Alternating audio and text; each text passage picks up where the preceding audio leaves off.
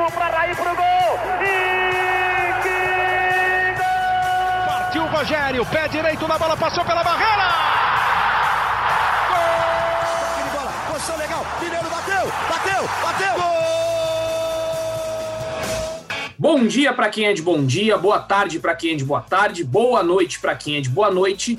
E se você está nos ouvindo de madrugada, boa sorte. Eu sou Eduardo Rodrigues, setorista do São Paulo no GE, e esse é o GE São Paulo, episódio número 98. E um episódio que o torcedor são paulino talvez escute com a maior dor no coração, um dos episódios com certeza é, mais difíceis para o torcedor são paulino ouvir, porque novamente o São Paulo decepcionou na temporada e dessa vez com uma sonora goleada, a maior goleada da história do Morumbi que o São Paulo já sofreu, 5 a 1 contra o Internacional, e todo aquele sonho, todo aquele desejo do torcedor são paulino de enfim levantar um título depois de anos aí na fila, aos poucos vai morrendo, esse sonho vai se acabando. É, talvez seja um dos dias mais tristes da temporada para o torcedor são paulino. E para a gente debater tudo isso, para debater esse dia triste, esse momento ruim do São Paulo na temporada, já são três derrotas e um empate em 2021. O São Paulo ainda não sabe o que é vencer, não sabe o que é dar alegria ao seu torcedor. E se foi difícil para os São Paulinos, foi difícil para todo mundo aí que acompanha o São Paulo, para nós, repórteres, jornalistas, também foi um dia muito difícil. E temos aqui os guerreiros que estiveram nessa apuração. Foi um dia bem conturbado no São Paulo essa quinta-feira. E aqui está André Hernan, sempre carteirinha VIP, e o retorno dele, Marcelo Razan, que chinelou durante dias e dias aí. Parece que ele ficou três meses de férias. Eu nem lembro a última vez que o Razan esteve nesse episódio. Talvez. Na verdade, eu lembro. O São Paulo ainda era líder do Campeonato Brasileiro. O São Paulo estava na semifinal da Copa do Brasil e aí Marcelo Razan saiu de férias, tudo desandou. E aí eu já vou começar com ele, então, Marcelo Razan de volta, dando as suas boas-vindas para esse podcast que, olha, vou te falar, torcedor, promete demais. Tem muita coisa. Teve, ó, já vou adiantar pelo cardápio aqui. Tem bastidores do que aconteceu depois do jogo contra o Internacional. Tem entrevista coletiva de Daniel Alves, Daniel Alves falou. Entrevista coletiva de Raí, tem Júlio Casares também falando, presidente do São Paulo. E tem, enfim, inúmeras coisas. A gente vai debater tudo. Já abre o microfone aí, Marcelo Razan. A palavra é sua, suas boas-vindas e fale o que foi esta quinta-feira, dia 21 de janeiro. Fala, Edu. Fala, galera ligada no podcast GS São Paulo. É prazer estar de volta com os amigos. Estava com saudades. É, é um dos projetos mais legais que a gente tem aqui no nosso dia a dia do setorismo do São Paulo. É, realmente, você falou bem, quando eu saí estava time na liderança, não sei quantos pontos de vantagem, e eu fiquei assustado com o jogo de quarta-feira no Morumbi. Não estava no Morumbi, né? Quem estava é o Leonardo Lourenço, nosso companheiro, o Edu também não estava, mas a gente trabalhou na cobertura do jogo. E eu me assustei, porque eu fiquei, eu tentei ficar bem off nas férias dessa vez, só fiz acho que só uma contribuição, né? Jogando mais videogame, aquela coisa toda. Ajudei só numa matéria do Galeano que a gente fez no final do ano. É, mas tentei ficar bem off, então não acompanhei muito São Paulo. E aí, até no pré-jogo que a gente fez no GE antes do, do São Paulo Inter, com o Cássio Barco, o Eduardo Deconto, é, o próprio Léo, é, um, algum momento a gente começou a debater a saída de bola. Eu falei que a conta, no, no, geral, da saída de bola do Diniz, do time do São Paulo do Diniz, era positiva. Mas eu não tinha pegado esse contexto recente dos jogos recentes, em que esses erros passaram a ser muito mais frequentes e voltaram a acontecer contra o Internacional.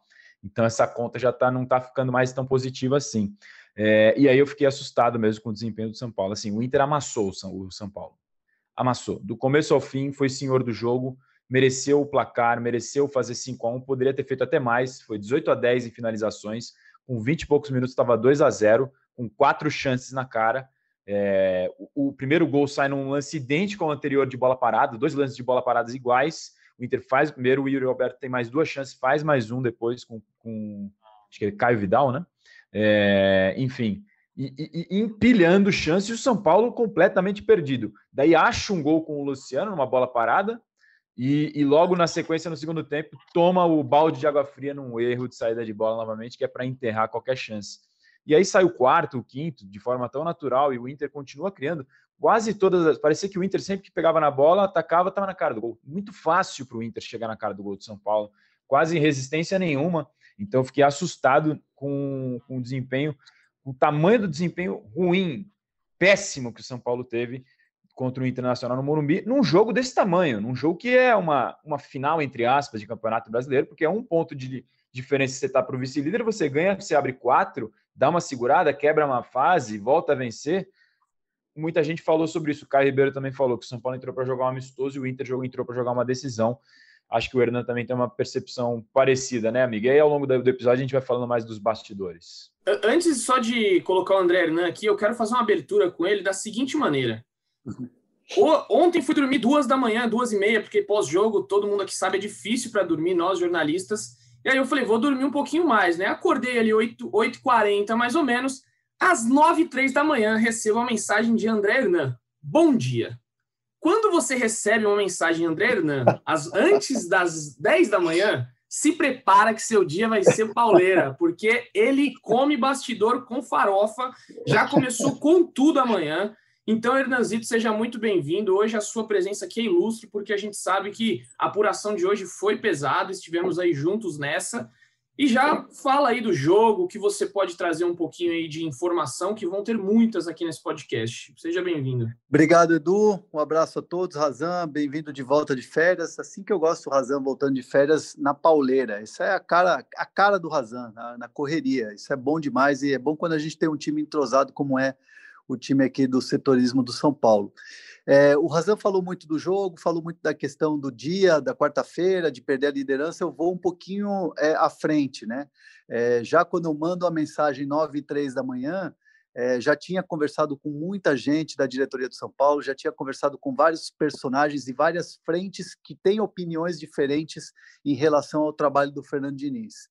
Fernando Diniz permanece no cargo do, como técnico do São Paulo, mas o que dá para a gente cravar da apuração que eu fiz ao longo do dia é que não vai ser assim, olha, permanece e vamos deixar. Vai ser uma avaliação jogo a jogo e depois a gente vai ter uma avaliação do trabalho como um todo desse um ano e meio de Diniz à frente do São Paulo ao final do Campeonato Brasileiro. E olha, nada muito animador. Não me, não me surpreenderia ou não me surpreenderá se o São Paulo não continuar com Fernando Diniz para a próxima temporada e para o início dessa nova gestão. É claro, tudo vai depender do resultado. O resultado vai, vai, vai dizer muita coisa. O título brasileiro vai dizer muita coisa. Mas hoje há uma ala muito grande que não gostaria de contar com o Diniz. E o Diniz ainda tem o elenco todo, Daniel Alves, que o defendeu muito na entrevista coletiva hoje, Raí, que o defendeu muito na entrevista coletiva, e principalmente uma figura importante dessa nova gestão, que é Murici Ramalho.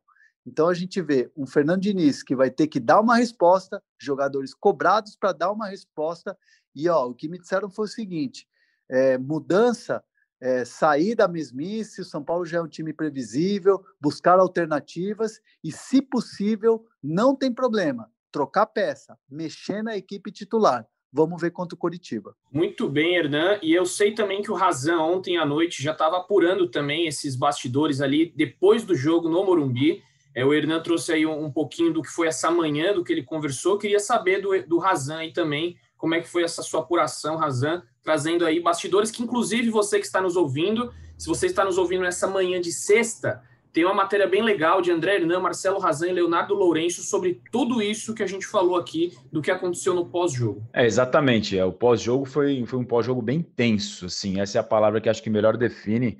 É, dirigentes fizeram reuniões por aplicativos virtuais, né, online, para debater a situação.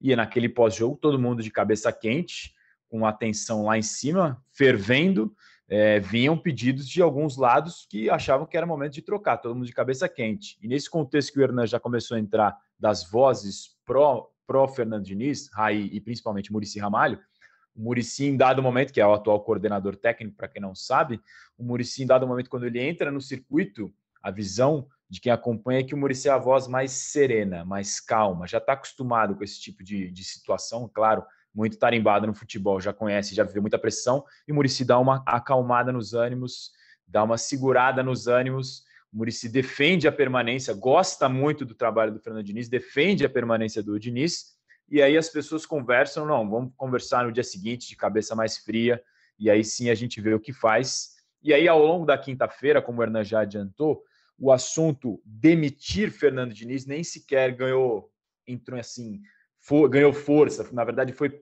perdeu força já durante a madrugada, que era quando os ânimos estavam à flor da pele, de pessoas que convivem no bastidor do São Paulo, que tem algum tipo de influência ali no dia a dia. Não necessariamente do departamento de futebol em si, que, como a gente já falou, o Raí e o Murici Ramalho, o Raí publicamente, o Daniel Alves, que é um líder do elenco publicamente, e o Murici no bastidor, é, foram vozes que defenderam e blindaram o Diniz lá dentro. Como o Hernan falou também, a informação que a gente teve foi é, basicamente nesse mesmo caminho.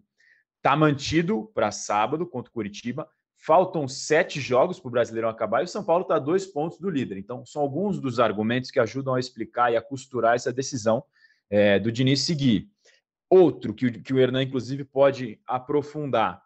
Não tem ninguém hoje no clube no São Paulo um profissional, um auxiliar fixo, que possa ser aquele chamado bombeiro, entre aspas, que todo mundo ficou bem, no São Paulo ficou muito conhecido, muito marcado na figura do Milton Cruz, que era o cara que assumia quando o técnico era demitido, o Milton Cruz entrava, segurava essa transição até o próximo profissional que seja escolhido. Não existe esse profissional hoje na comissão técnica do São Paulo, e é uma incumbência, um desejo dessa nova gestão formar esse profissional para ter esse profissional na nova comissão técnica, o que hoje não existe que foi o Milton Cruz no passado, mais recentemente foi o André Jardine, e também acabou virando efetivado, e todo mundo sabe o que aconteceu, mas hoje não existe. E também não tem nenhum nome de consenso no mercado considerado ideal, ainda mais para um momento no reta final do campeonato, faltando sete jogos. Você vai contratar alguém no mercado e dali na frente já vai ter que, se não der certo, demite de novo, aí vira uma loucura. Então, é, são alguns dos fatores que também contribuem para o Diniz, né, Hernan?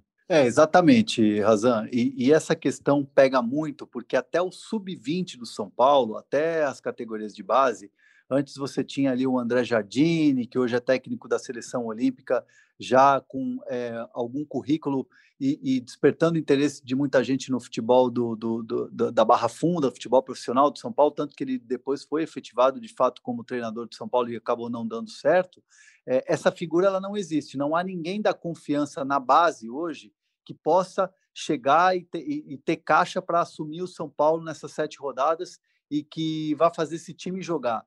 É, existe também um empecilho que, que é importante a gente citar, que é, o, o, São Paulo tem uma maneira de jogar. O São Paulo tem uma, tem uma forma de jogar que pode ter ajustes e, e mudanças para que essa forma de jogar é, crie alternativas. Mas aí, chegar um outro profissional com uma cabeça completamente diferente da do Diniz, precisando de sete jogos para ser campeão brasileiro, é algo que também a diretoria, é, no apagar das luzes do jogo do, do Internacional e principalmente na reunião da quinta-feira de manhã, que foi no Morumbi, é, eles ponderaram muito. Então, chegou esse consenso de que, de fato, é, é, o, o, trabalho do Diniz vai prosseguir, mas vai ter muita avaliação muita cobrança jogo a jogo. E aí eu me arrisco a dizer que essas vozes, se o São Paulo não conseguir dar uma resposta no jogo contra o Coritiba, se os jogadores não entregarem aquilo que a direção está cobrando deles, e essas alternativas da comissão técnica em relação ao modelo de jogo, aí eu me arrisco a dizer com tranquilo, tran muita tranquilidade que essas vozes contrárias ao trabalho do Fernando Diniz, elas vão ganhar um coro muito grande vão, vai virar eco, vai virar fantasma, e aí daqui a pouco o negócio fica insustentável, e aí quando degringolar, não vai ter nem Murici Ramalho com todo o peso, toda a costa larga para segurar a crítica em cima do Fernando Diniz, que eu repito, é muito grande a pressão em cima do treinador de São Paulo hoje no Morumbi. E só para dar uma dimensão, Edu, do, do, da tensão dessa reunião da madrugada, o Leonardo, Leonardo Lourenço, perdão, informação dele, de quem conviveu, participou ali de perto, é, relatou uma tensão assim muito grande, de muita gente achando que era momento de, de fazer a troca, mudança, e, e o Murici sendo essa voz, exatamente como o Hernan falou, de, de serenidade, de acalmar os ânimos. O Hernan tocou nesse ponto também, do pós-brasileiro, depois do Brasileirão. Claro, como a gente já falou, vai ser jogo a jogo. Se chegar do sábado contra o Curitiba, depende do que vai acontecer, a gente vai estar aqui debatendo de novo no próximo episódio o futuro do Diniz. É, mas é, eu acho que é, nesse momento, claro que se chegar agora, o São Paulo der uma arrancada até o final do Brasileiro e for campeão, tudo isso que a gente está falando vai mudar. Mas a sensação de hoje, 21 de janeiro de 2021, é de que a permanência do Diniz depois do Campeonato Brasileiro ficou muito difícil. É, por, quê? Ele nunca foi unânime o, o nome, primeiro nome do Júlio Casares durante a campanha presidencial lá atrás, não era o nome preferido do Júlio Casares durante a campanha. E o Raí, que é um desses aliados, uma dessas pessoas que defende a continuidade do Fernando Diniz, nesse momento, inclusive, bancou publicamente na entrevista coletiva, sai em fevereiro. Então, são dois fatores muito importantes que eu acho legal a gente ressaltar. É, e claro, qualquer nova gestão quer pôr a sua marca, quer pôr o seu nome, quer pôr o seu treinador, quer pôr o seu diretor executivo.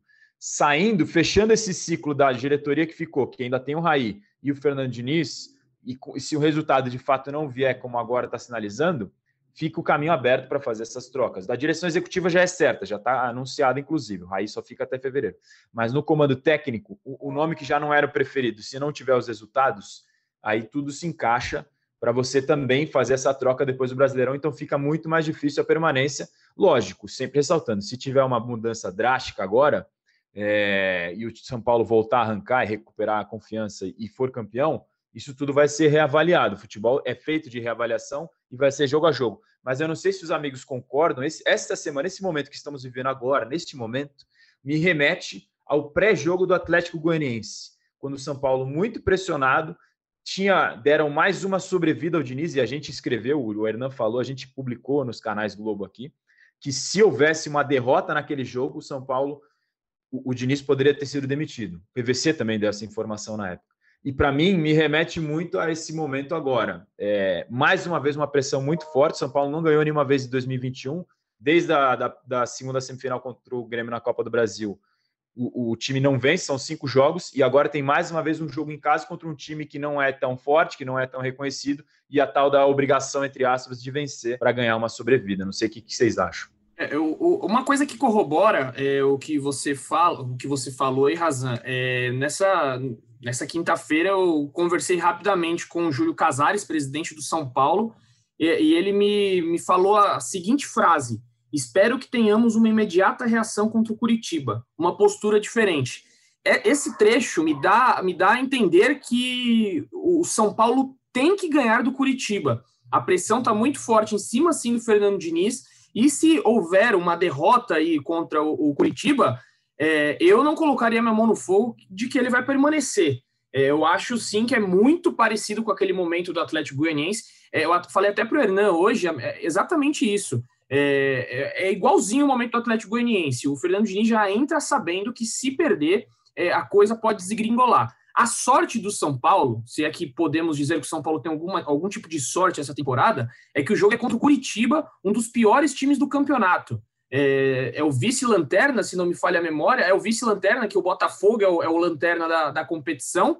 Então é, é, muito complicado, fica muito difícil a situação do Fernando Diniz. E aí tem essa sorte aí de pegar o Curitiba. É, vamos ver o que, o que vai, vai fazer Fernando Diniz para mudar essa situação. É o 18, Edu. 18 empatado com o Goiás em pontos, que é o vice-lanterna. Então, é, é, em pontos é, é, empatado com o vice-lanterna. Perfeito. Eu, eu acho sim que é, é igualzinho a, a, a, o momento que viveu contra o Atlético Goianiense no primeiro turno. Mais uma informação que o Hernan também trouxe, se ele quiser, acha legal até ele é, aprofundar isso um pouco mais, é que não está só na conta do Diniz, né, Hernan, essa cobrança. Na verdade, a conta também vai para os jogadores, essa cobrança da, da direção, de, de, uma mudança de postura, de, de reação, é isso, né, Hernan? É, passa, pela, passa principalmente pela cobrança aos jogadores. É, num determinado momento ontem, é, muitas pessoas da direção do São Paulo que estavam lá nos camarotes, enfim, vendo o jogo no Morumbi, é, o, o, com, como a gente não tem torcida no estádio, a gente ouve muito as vozes do campo, né? Imagina, se, se eu que estou ali na transmissão, do lado, na beira do campo, ouço muito mais. É, eles também, lá de cima, ouvem o que acontece às vezes ali na, na beira do campo. E uma, uma pessoa da diretoria me relatou o seguinte: é, falou assim, Olha, o, o, banco de reservas do Internacional, desde o primeiro minuto de jogo, já era um banco muito mais vibrante do que o banco de reservas do São Paulo. Banco de reservas do São Paulo estava morto, estava assim, inoperante. Nem reclamar com o juiz os caras reclamavam. enquanto o, o, o banco de reservas do, do, Inter parecia de fato um banco de um time vencedor, de um time que estava brigando pelo título, de um time que, que queria a liderança do brasileiro é, a qualquer custo. Então, essa imagem que, que, que o São Paulo passou para a direção de um time que foi lá para jogar mais um jogo e não uma decisão, fez com que os ânimos também se esquentassem um pouco é, dentro da diretoria em relação a essa postura dos jogadores. Tanto que a cobrança foi muito grande no CT, a cobrança ao Daniel Alves de, inclusive, dar a entrevista coletiva também partiu de muita gente da diretoria como uma resposta dos jogadores, e, e, e é uma questão que passa também é, para a comissão técnica algo do sentido assim: é, o Diniz sempre blindou os jogadores nas entrevistas, sempre assumiu a responsabilidade. Então, tem muita gente dentro da direção e o próprio presidente Júlio Casares, eles entendem que agora é a hora dos jogadores mostrarem que eles sim vão comprar a ideia do treinador e vão proteger o treinador que está muito pressionado para ser demitido. Então é hora dos jogadores darem a cara a tapa é hora de reagir agora. Então, por isso essa cobrança muito forte em cima dos atletas, que olha, nem todos têm assim personalidade, nem todos têm assim aquela é, é, aquele naquele momento difícil de bater no peito e falar não agora é comigo. É, até uma informação importante, legal assim de bastidor que eu apurei na comissão técnica, que a comissão técnica entende que os jogadores do São Paulo têm uma espécie assim de na vitória, no momento muito bom, todo mundo é muito bom, todo mundo é excelente. E aí, quando vem a derrota dura, a eliminação, isso aconteceu várias vezes durante essa temporada, esse elenco sente tanto que parece que todo mundo é muito ruim, ninguém presta para o São Paulo. Então, o São Paulo, a comissão técnica também tem que conviver com esse 880 de sentimento, esse furacão de sentimento que tem uh, o elenco do São Paulo que mais uma vez está muito pressionado e mais uma vez muito cobrado. É, isso aí, Hernan, me fez lembrar a, a, ótima entrevista coletiva do Juan Fran ontem, né? A gente falou aí da entrevista do Daniel Alves e do Raí, mas esqueceu do, do Juan Fran, é, que ele diz exatamente isso: a nossa cabeça não está boa. É, ele foi muito direto nas respostas dele, respostas boas. É, teve até uma depois que ele fala de se ele pensa em ficar no, no São Paulo por mais tempo, enfim. Mas dessa daí me chamou muita atenção, porque ele fala depois que nós caímos pro, pro Grêmio na Copa do Brasil, o baque aqui dentro foi muito grande. Então, isso ele, ele assume que realmente isso mexeu com o time. É, logo depois da eliminação, veio um 4 a 2 com o Bragantino, com aquela discussão do Diniz e do Tietê. Então, é, aquilo ali também abalou, de certa forma, o time, que todo mundo falou: putz, a gente é eliminado na Copa do Brasil, a gente leva um baile de bola do Bragantino. E ainda tem uma discussão do treinador com, um jogador daquela forma. Então, vários fatores emocionais aí minaram o São Paulo. E aí chega nesse momento decisivo, com a cabeça, quando ela não está boa, não tem como. Não adianta, realmente o São Paulo não ia conseguir bons resultados. E aí foi uma pedrada em cima da outra. Depois veio o, Santos com time reserva, levou dentro de casa 1 a 0 é, Atlético Paranaense fora de casa poderia ter perdido, e aí o, o final melancólico de 5 a 1 contra o Internacional. É, e aí, a gente, já que você citou aí bastante a, a entrevista do Daniel Alves, a gente separou uns trechos aqui interessantes, a gente vai soltar para você, torcedor que não ouviu, ou se você quiser ver também a íntegra da entrevista coletiva lá no GE, nós temos a íntegra da entrevista do Daniel Alves, de que ele fala aqui, até o, o Razan separou algumas é, algumas respostas boas que ele deu. O Razan estava na entrevista coletiva, inclusive fez uma pergunta muito boa. Vou te parabenizar aqui, é, porque Razan fez uma pergunta se o Daniel Alves, a segunda pergunta que ele não respondeu, se o Daniel Alves é, pensa em terminar o contrato no São Paulo. Essa foi não, boa. Foi boa e ele não respondeu é aquela coisa, né? Sugestão de André Hernan para mim antes da coletiva. Ah lá, ele gosta, o André Hernan gosta do, ele gosta do biscoito demais. E aí ele não respondeu a, a pergunta então de André Hernan barra Marcelo Razan, mas tiveram outras muito interessantes é, de que ele fala, né, que essa seca de títulos do São Paulo de tanto tempo, a última, o último título é, que o São Paulo teve foi em 2012 a Copa Sul-Americana, e ele disse que essa mochila não pertence a esse elenco. Então, é, ele, a, a, frase é: a mochila que nos pertence é a que estamos vivendo agora. E aí nós vamos escutar essa aspa. Galera aí que faz a produção do podcast GE São Paulo, solta o som.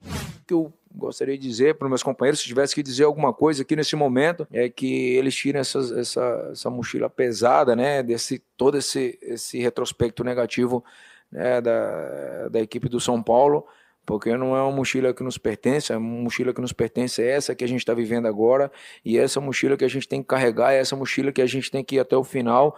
Hoje, acredito que eu sou uma das grandes referências do, do elenco, e isso é normal, mas eu acredito que o nosso time, e isso, isso aplica para mim também, nós não conseguimos ser mais ou menos. Nós ou somos muito bons ou somos muito, muito ruins. E, e, e nos últimos jogos, infelizmente, nós fomos muito ruins. Tá aí, aspas muito boas do Daniel Alves. Ele fala é, dessa referência do elenco, é, que ele, ele não consegue ser mais ou menos. Ou seja, ou ele é muito mais ou ele é muito menos. A gente vê agora um Daniel menos, né? É, queria também a opinião de vocês sobre esse momento. Opinião, inclusive, que Marcelo Prado, o Guinho, soltou uma opinião, publicou uma opinião no GE muito boa. Você que não leu, leia. Queria saber primeiro aí de Marcelo Razan, qual sua opinião sobre, primeiro, essa coletiva, entrevista coletiva do Daniel Alves, que não fala há muito tempo, a gente nem lembrava quando foi a última vez, talvez contra o Mirassol na eliminação da, da do Campeonato Paulista, né? Foi isso, né, Hernan? E ele muito pressionado a falar, todo mundo cobrando muito ele, enfim, ele falou. E aí você já emenda aí também, Razan, sobre o atual momento, que a sua outra pergunta na entrevista coletiva foi sobre a autocrítica dele então, o microfone é seu. Então, Edu, esse, essa, essa declaração do Daniel Alves corrobora justamente com o que o Hernan acabou de destacar sobre esse desequilíbrio emocional que é identificado lá dentro em relação aos jogadores, de quando ganha acha que está tudo bom, quando perde está tudo ruim, é, que deveria ser algo mais de fora para dentro. Quando o Daniel Alves fala exatamente isso, ele diz. É, ou somos muito bons ou somos muito ruins. E nos últimos jogos somos muito ruins. A gente não consegue ser mais ou menos. Exatamente essa informação que o Hernan está falando, corroborada nas, nas palavras do Daniel Alves. O resumo para mim da entrevista coletiva do Daniel Alves, o que eu achei de mais importante do que ele falou. É, ele fez uma defesa muito forte do trabalho do Fernando Diniz, chamou de, abre aspas, espetacular o trabalho do Fernando Diniz, fecha aspas, para o Daniel Alves é, assim, até não só do trabalho, da pessoa do Fernando Diniz, que já é algo corriqueiro pelo que a gente acompanha dos jogadores, muito, muitos elogiam mesmo ele como pessoa e tudo mais. É, mas para mim ficou muito marcada essa defesa que foi recorrente durante a entrevista inteira do Daniel Alves.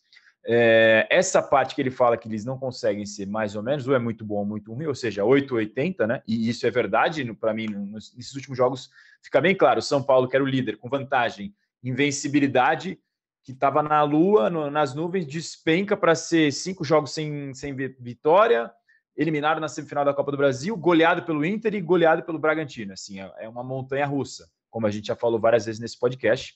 E justamente essa outra resposta dele da mochila pesada, que essa mochila os companheiros dele não têm que carregar, que é a tal da fila de oito anos de títulos que o São Paulo vive, né, já faz tempo, é, ele disse que, que, que, que, os jogadores têm que se preocupar com o momento de agora, que é o que compete a eles. É, mas ainda assim, às vezes o Daniel ele é um pouco prolixo né, nas respostas, ele dá umas voltas, vai volta, abre parênteses, às vezes não fecha.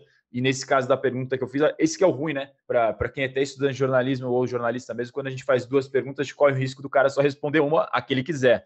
Mas como a gente só tem aquele momento, eu até comentei com, não sei se foi com o próprio Edu ou com o Hernan, acho que foi com os acho que foi com o Hernan, entrevista coletiva para explicar para o pessoal, a gente não tem direito a réplica ou tréplica, como é num debate, por exemplo, político, né? Você faz a pergunta, a pessoa responde, você tem a chance de replicar. Se fosse presencialmente, talvez até teria a chance, que aí você pede o microfone de novo ali rapidinho para, ah, mas você, não respondeu isso. Já aconteceu isso várias vezes em entrevistas que eu participei. Mas nesse caso virtual, já foi a minha vez, já foi para o próximo, então não deu para ele responder. E seria interessante eu ver essa resposta dele, porque o contrato dele vai até o fim de 22, não é isso? É, com o São Paulo. E. Isso, até a diga, Copa, diga. né? Até a Copa de Exato. 2022. Exato.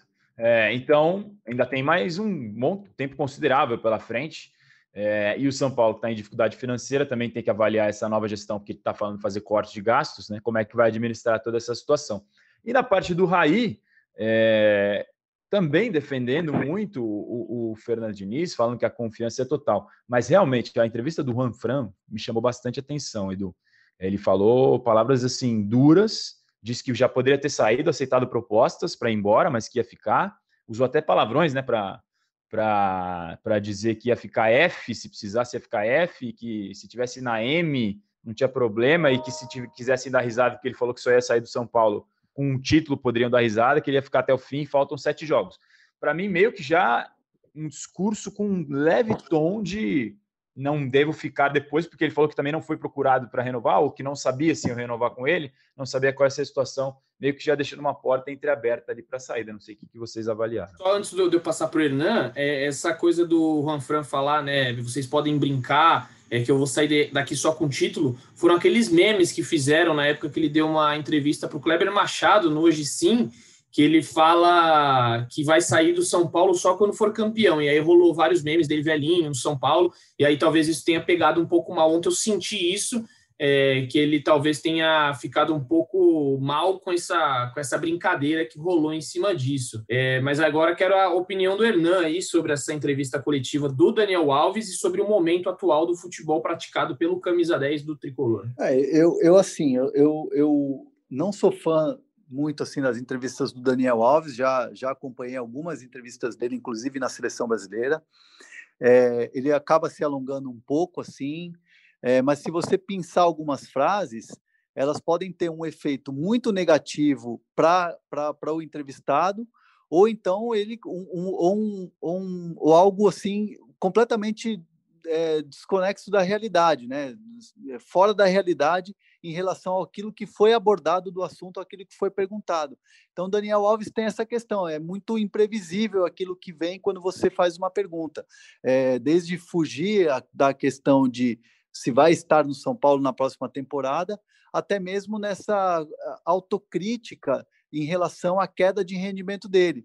Ele, em nenhum momento, falou assim: não, eu realmente é, fui mal, tô mal, errei no gol contra o Bragantino, errei no jogo contra o Santos, em outras situações isoladas, ele fala que não, que foram situações ali completamente de jogo, algo atípico, mas que é, não é uma fase ruim.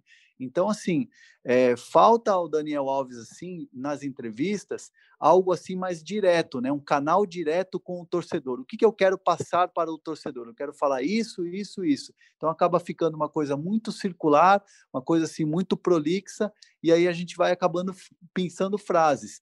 E essa, é, é, e ao pensar frases, por exemplo, me chama muito a atenção ele falar ou eu sou igual ao futebol do Diniz, ou sou muito bom, ou eu sou muito ruim. Então, assim, você já levanta uma bola para o torcedor cortar. Então, o torcedor que está muito chateado com, com a eliminação já na Libertadores, no Campeonato Paulista da maneira que foi, na Copa Sul-Americana, e agora perder a liderança tomando 5 a 1 em casa, o cara vai falar: você é muito ruim como o futebol do Diniz. Então você cria algo que é ruim para você. Você acaba é, é, jogando toda a avalanche negativa da torcida para cima de você, uma responsabilidade que você às vezes nem, nem, nem precisa pegar. É, é, é a questão de você saber o que você vai passar para o torcedor do que está acontecendo dentro do São Paulo. Isso eu, eu vejo que o Daniel às vezes não consegue. Mas também não vou criticar o Daniel Alves, porque eu acho que ele tem que falar mais, eu acho que ele tem que se expor mais, e quando ele dá entrevista, não tem que ser só crítica, não. Tem que tirar a, a, o lado positivo também, e ele fala muitas coisas positivas, isso sem dúvida. Exatamente. O Daniel Alves tem essa, é, essa faceta aí que a gente já conhece há um tempo. E aí o Raí também é um, é um cara que não se omite, o diretor é, de futebol do São Paulo, que não se omite é, em todas as eliminações, o Raí deu a cara, isso daí é, o torcedor, nós jornalistas também, não podemos criticá-lo, porque ele sempre está lá, é, mesmo falando, às vezes, né, falando as mesmas coisas que o torcedor já conhece, está cansado de ouvir, mas o Raí não baixa a guarda, e ele também falou, nós separamos, separamos um trecho é, onde ele diz que a confiança é total no, no Fernando Diniz, que o Fernando Diniz continua é, como treinador do São Paulo. É, é, mais ou menos aquilo que a gente debateu aqui no começo do podcast. O Raí falou algumas palavras e a gente vai soltar agora para você. Bom, tanto a conversa depois do jogo, ou hoje pela manhã, que a diretoria se, se reuniu é, aqui com o próprio Diniz, nem se tocou nesse assunto aqui internamente. A confiança é total e o foco foi todo na recuperação, né? O que, que pode ser feito, o que, que a gente é, viu que, poder, que pode ser melhorado, né? Quando você tem uma queda de rendimento, né, de, do nível que a gente chegou, né, para estar em primeiro lugar na liderança e estamos em segundo lugar, né, preciso sempre lembrar disso, é, do campeonato com chances de ser campeão. Quando você chega no nível que a gente chegou e tem a queda que, que teve, é difícil você apontar uma, uma razão apenas, né? Você tem, é, claro, atingiu a confiança aquela derrota para o Grêmio, que isso que a gente precisa recuperar, e para recuperar é muito trabalho, né? é só trabalho, que é o que o Diniz mais sabe fazer junto com a comissão técnica, e confiança é total. Pois é, essas daí foram as palavras de Raí, é, tem uma, uma coisa interessante que tanto, tanto o Fernando Diniz como quanto o Raí, quanto todo mundo que está ali no, no, São Paulo, é que nas adversidades nesse, nessa temporada o São Paulo conseguiu se reerguer. É, foi assim depois do Campeonato Paulista, o São Paulo conseguiu, é, num determinado momento ali, é, alguns bons resultados, mas aí já veio a eliminação na Libertadores e na Copa Sul-Americana. E o São Paulo fez algumas mudanças, é, colocou o Brenner como titular, o Luciano chegou em troca com Everton, Pato, Everton e Anderson Martins foram embora do São Paulo. É, e aí o time começou a ganhar uma nova cara, tiveram mudanças na zaga com Diego, com Léo. É, depois Diego e Léo saíram, voltou Arboleda e Bruno Alves. Já foi testado Igor Vinícius, Juan Fran, até achar um time ideal. O São Paulo achou, e pela primeira vez em 2021, esse time poderá estar em campo. É, que o Arboleda volta de suspensão e o Luciano recuperado, inclusive fez gol contra o Internacional. Queria saber de vocês, então, amigos, vocês acham que o São Paulo ainda tem a capacidade, ainda tem o espírito para dar a volta por cima, igual deu depois da eliminação na Libertadores na Copa Sul-Americana? Não, eu entendo que tem que ter mudança e até vou trazer assim barra uma impressão barra informação. É, numa das conversas que eu tive, me falaram assim: poxa, vamos testar, nem que nem que seja assim algo de risco, mas que pelo menos você mostre que você está errando, mas está tentando. É, e me sopraram o seguinte: por que de repente, já que você tem um Igor Gomes que não está bem, um Gabriel Sara que não está bem, um Tietê que não está bem, por que não colocar de repente o Rodrigo Nestor? Por que não dar uma oportunidade desse garoto que treina tão bem e o Diniz já o conhece muito bem dos treinamentos? Por que não mudar de repente é, colocar mais velocidade pelos lados do campo, colocar de repente o Toró, que já está recuperado da Covid, já está treinando bem, já recuperou a questão física, é, é, foi um, um, jogador que ficou assintomático, não teve maiores danos com, com a, a, a Covid-19, cumpriu ali a, a, a quarentena, está apto, já está treinando. Por que não, de repente, ganhar um pouco mais de velocidade, ganhar um pouco mais de mobilidade no meio-campo, fazer trocas de garotos que estão acostumado, acostumados com esse São Paulo e que tem o Daniel Alves, que é um cara que blinda muito a, a molecada. E o Daniel acabou falando isso na entrevista coletiva. Às vezes eu, o Daniel falou assim: às vezes eu não venho aqui dar entrevista porque eu estou ocupado falando para os meus jogadores que eles são muito bons, falando para os jogadores aqui no São Paulo que eles são muito bons. E eu já ouvi isso muitas vezes de várias pessoas do São Paulo, não só da nova gestão, mas também da gestão antiga, que o Daniel é um cara que bota muita pilha na molecada para dizer o seguinte: ó, isso aqui é São Paulo, vamos para cima, não tem medo, vamos jogar, ser feliz, vamos é, tem que se divertir jogando bola. Então, assim, por que não fazer essa mudança e também mudar as peças dentro de campo. Eu gostaria de ver um São Paulo com uma escalação completamente modificada no jogo contra o Curitiba, sim. Se a gente pegar o gancho que a gente fez a comparação do Atlético Goianiense, naquele jogo o Diniz fez quatro mudanças no time titular, mudou quatro peças e aí o time acabou melhorando, venceu e, e, e mudou de fase. É, eu acho que tem que ter alguma mudança também, né? Assim, só postura, só conversa é, talvez não seja suficiente, porque foi um time muito sem, sem apático, né? Sem vida. Muito, sem vida, sem alma contra o Inter, que era um jogo, se você parar para pensar, um jogo que você não pode entrar mais ou menos, que daí o cara te atropela, e foi o que aconteceu. O São Paulo não entrou com um espírito na medida que a partida pedia, que que o jogo pedia. Talvez se, se alguém falasse, não, é mata-mata, beleza, aí talvez eu acendesse uma luz assim, um estalar de dedos e os caras talvez ligassem o motor, porque pareceu que não era um jogo do tamanho que era. Um ponto de diferença do líder para o vice-líder, um jogo para você segurar o, o, o, segundo colocado. E se a gente lembrar o primeiro turno no Beira Rio, o São Paulo empata com o Inter por 1 a 1 e sai de campo lamentando o empate porque criou e teve chance de vencer. Se eu não me engano, não sei se ficou com um a mais, foi gol do Thiago Galhardo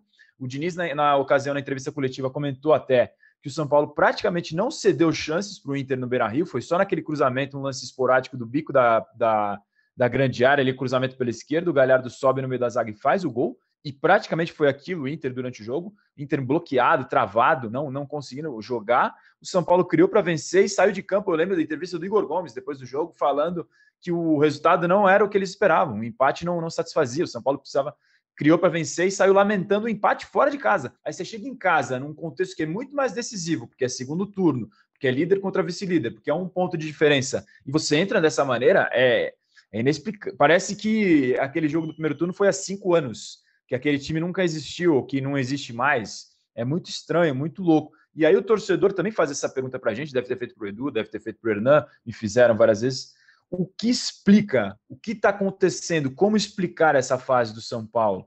E o que me chamou a atenção durante a transmissão da Globo, que o Guilherme Pereira estava trabalhando, o Hernan estava no estádio também, é, o Gui estava na transmissão e ele relatou o seguinte: um diálogo do banco de reservas do São Paulo, que o Hernan já destacou. Ele falou assim: que em dado momento o banco do São Paulo estava se perguntando o que está acontecendo os jogadores no banco de São Paulo, dois jogadores no banco de São Paulo falando o que está acontecendo.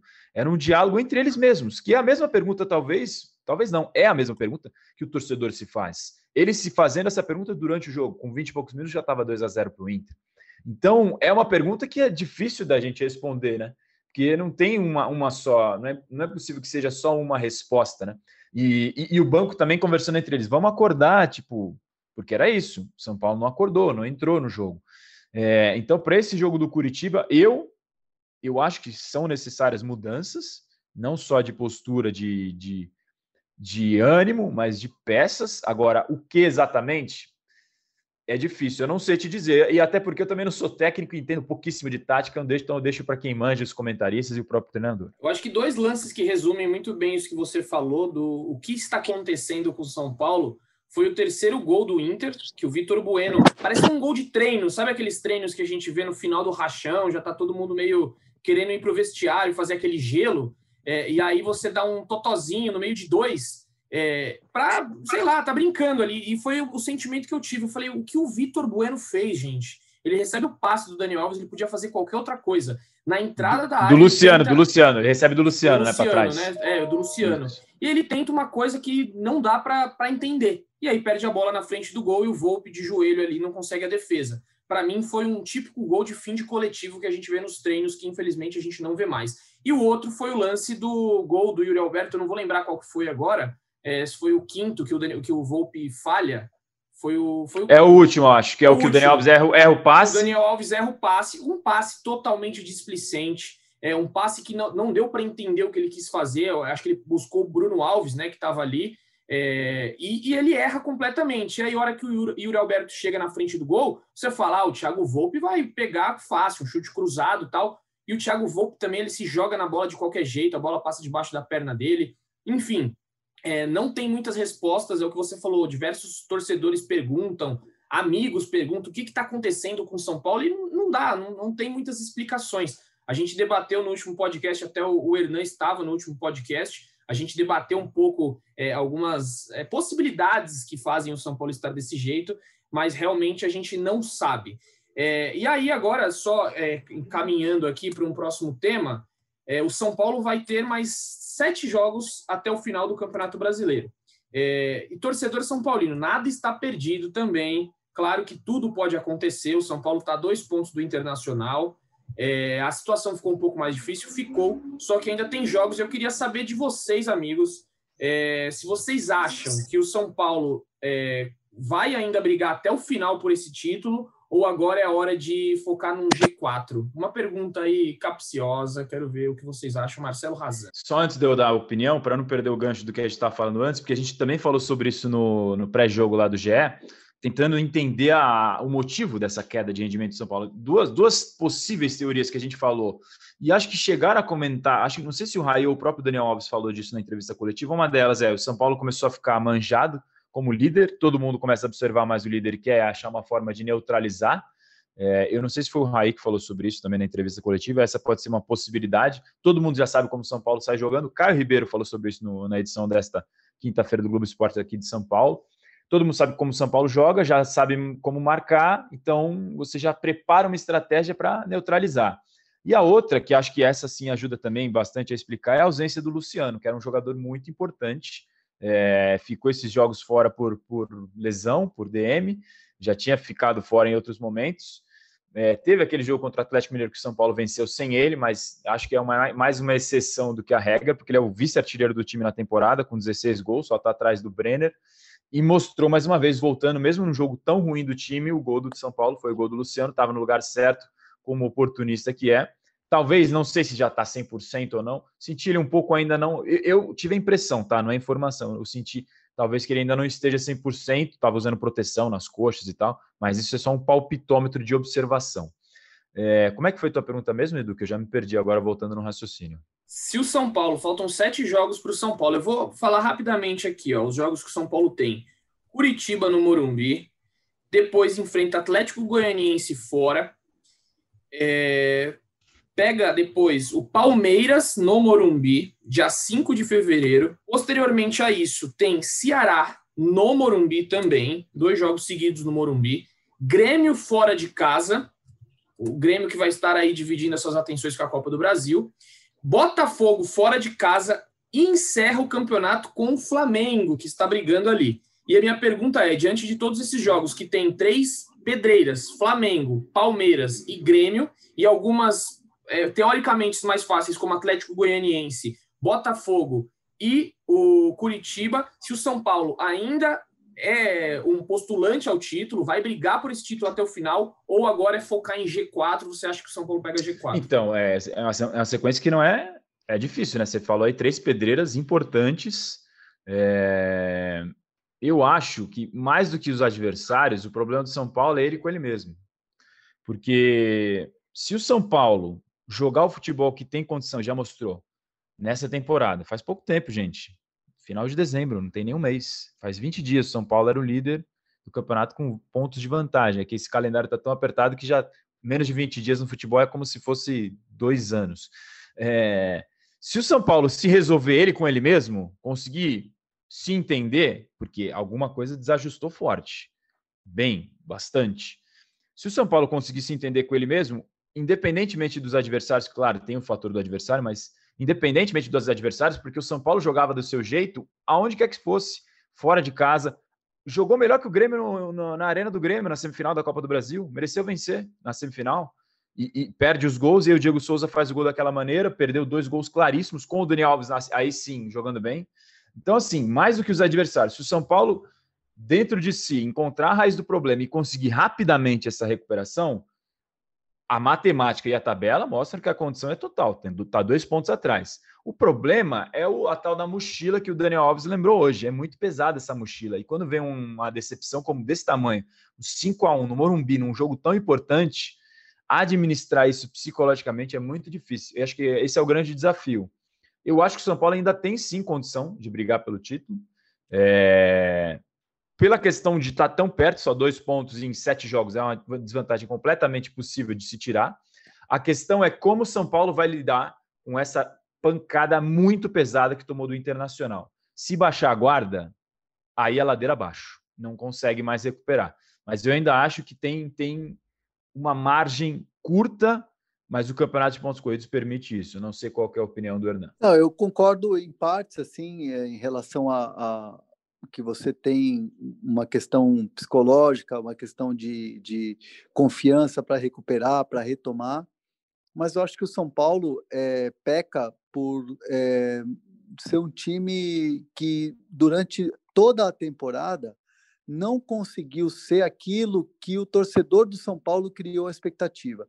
De um time muito bem montado, de um time que joga bem, de um time que joga fácil, o, o, São Paulo teve lampejos de um time dessa maneira, de um time competitivo.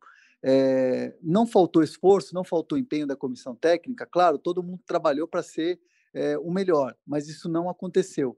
O, o, o que o São Paulo talvez tenha é, é, vacilado ali ao longo dessa temporada é que não aprendeu com os próprios erros. Poxa, não aprendeu com a eliminação na, no, do Mirassol na, no, no, no, Campeonato Paulista, não aprendeu com a dura eliminação que foi na primeira fase na Libertadores, com a eliminação precoce também na Copa Sul-Americana. Então, sabe aquela coisa de você é, já estar tá escaldado, de você estar tá cascudo? Eu entendo que o São Paulo tinha que ter criado uma casca para que esses sete pontos e esses confrontos diretos e essa Copa do Brasil viesse é, um, um time mais forte mentalmente falando aquela coisa da, do nível de concentração, da questão do psicológico. Então, acho que para mim esse foi o grande erro do São Paulo. E aí é um erro coletivo é, na questão de você não conseguir dominar os próprios medos, as próprias angústias e os seus defeitos. Então, acho que o São Paulo é, é, é isso, gente. Eu não sei.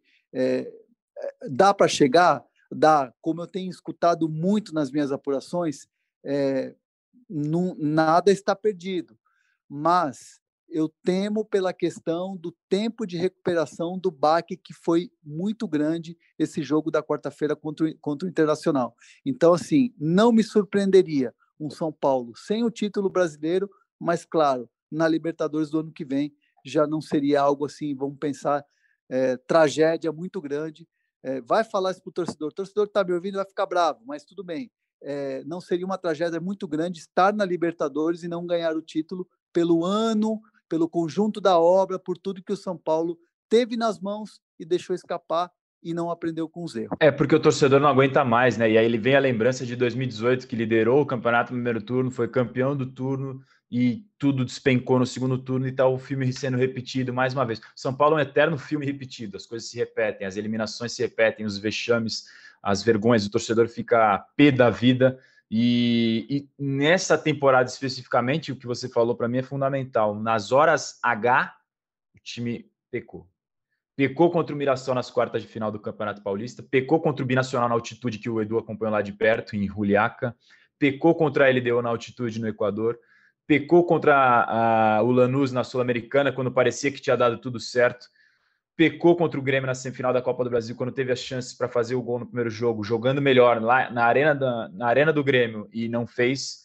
Pecou contra o Bragantino num jogo que você não pode entrar daquela maneira, é, sendo presa tão fácil, com um cenário guardadas as proporções de qualidade dos dois times, do Inter e do Bragantino. De alguma forma, talvez lembre uma coisa e a outra, porque a apatia do São Paulo contra o, contra o Inter. Quando você é apático contra um time que tem um nível técnico menor, a chance de uma tragédia diminui proporcionalmente. Mas quando você pega um gigante, um, um time que está disputando a liderança, e você é apático, ele tem que fazer o que o Inter fez. Ele atropela, ele passa por cima. Se ele quer o título, e é isso que o Inter mostrou que quer, porque venceu sete seguidas, sete seguidas, se eu não estou enganado, é, é a arrancada de um time que quer muito ser campeão. E aí você pega sete jogos atrás, a diferença que existia para o São Paulo para o Inter e como está hoje na tabela é um negócio assustador. O gráfico de um tá setinha para cima, para quem joga videogame, né? Setinha para cima brilhando, explodindo, e do outro está para baixo, 90 graus, só descendo, ladeira abaixo. Como fazer essa, esse gráfico voltar a se encontrar, essas, essas duas linhas voltarem a se cruzarem, que seria o ideal para São Paulo voltar a ultrapassar, é esse o desafio. Então, pouco tempo juntar os cacos e, e, buscar essa reviravolta. Pois é, e a gente vai informar você aí, torcedor, é, sobre mudanças no time. Vai ter só mais um treino antes, da, antes do, do jogo contra o Curitiba, às 19 horas no Morumbi. Estarei lá cobrindo tudo. Não sei se vai ter algum tipo de protesto da torcida. André Hernan também aponta ali que estará lá. Então, nós dois guerreiros estaremos lá numa escala de plantãozinho, porque dia 25 é aniversário do São Paulo e aniversário de São Paulo. São Paulo fazendo 91 anos na segunda-feira, e aí pode fazer esses 91 anos com a liderança retomada, porque o Inter tem o Grêmio, um Grenal aí no final de semana. Então, o São Paulo pode passar o seu aniversário na liderança ou acumulando mais um vexame, porque perder para o Curitiba em casa seria mais um vexame. E a gente vai E entra trazer... em campo um dia antes, né, Edu? Entra em campo um dia antes. O São Paulo pega o Curitiba no sábado, o Grêmio vai entrar em campo domingo contra domingo. o, o, o Inter vai entrar em campo domingo contra o Grêmio no Grenal, ou seja, tem uma chance de jogar uma pressão para cima do Inter se vencer o jogo yeah. ou, ou yeah. abrir o caminho de vez. Yeah, yeah. Yeah, por vezes. Exatamente, galera. A gente vai chegando ao fim aqui do nosso podcast com muita informação.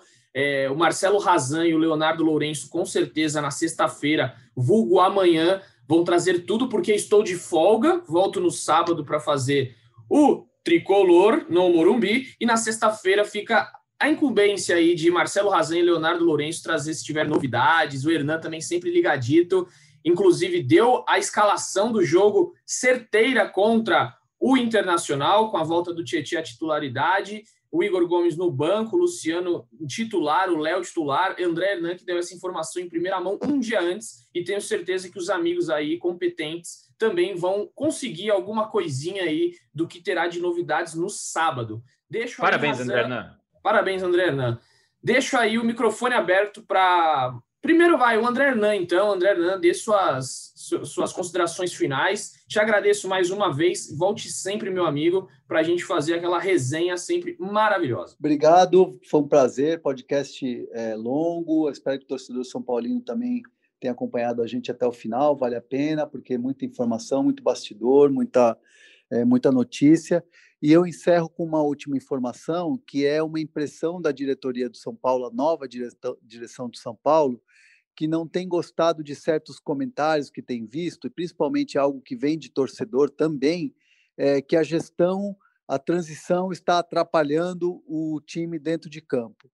E o argumento que eu ouvi quando eu fui buscar essa, é, eu fui questionar isso na, na nova direção, é que o Raí, que é a figura pública, a principal, per, perdão, não pública, a, a figura principal da diretoria do São Paulo antiga, foi mantido.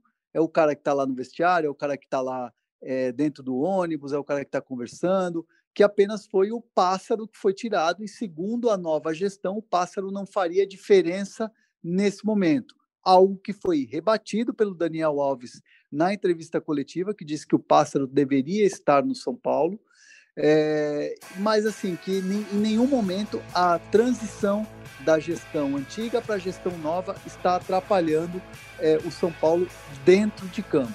Então, assim, é uma, é, uma, é, um, é, um, é uma sensação que eu pude colher, um sentimento dessa nova gestão em relação a essas críticas que estão sendo feitas por torcedor, por parte da mídia, é, que eu gostaria de deixar aqui como uma última informação. Aí, essa última informação de André Hernan, sempre muito precisa, sempre com aquela pitadinha de boa informação. Valeu, Hernan. E eu passo agora o microfone para Marcelo Razan para dar suas considerações finais. Se tiver última aí, penúltima, mande, mande bala, mande bronca. É, isso que o Hernan falou foi corroborado pelo Juan Fran na entrevista coletiva. Ele foi perguntado sobre isso, se a transição de alguma maneira estava atrapalhando. Ele falou que de maneira alguma. O Dani Alves foi perguntado também.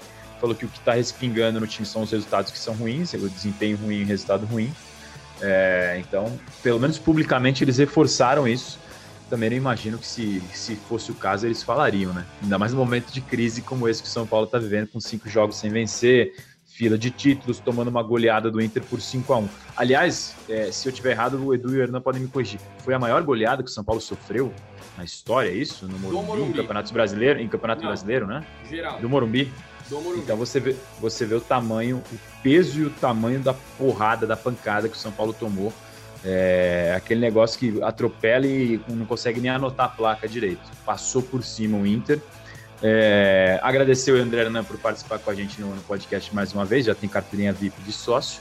Eduardo Rodrigues pela parceria e correria de sempre. Ressaltar que as informações, algumas das que a gente passou aqui, é, tiveram apuração conjunta do Leonardo Lourenço, que não pôde participar com a gente hoje porque está cuidando do pequenino Miguel.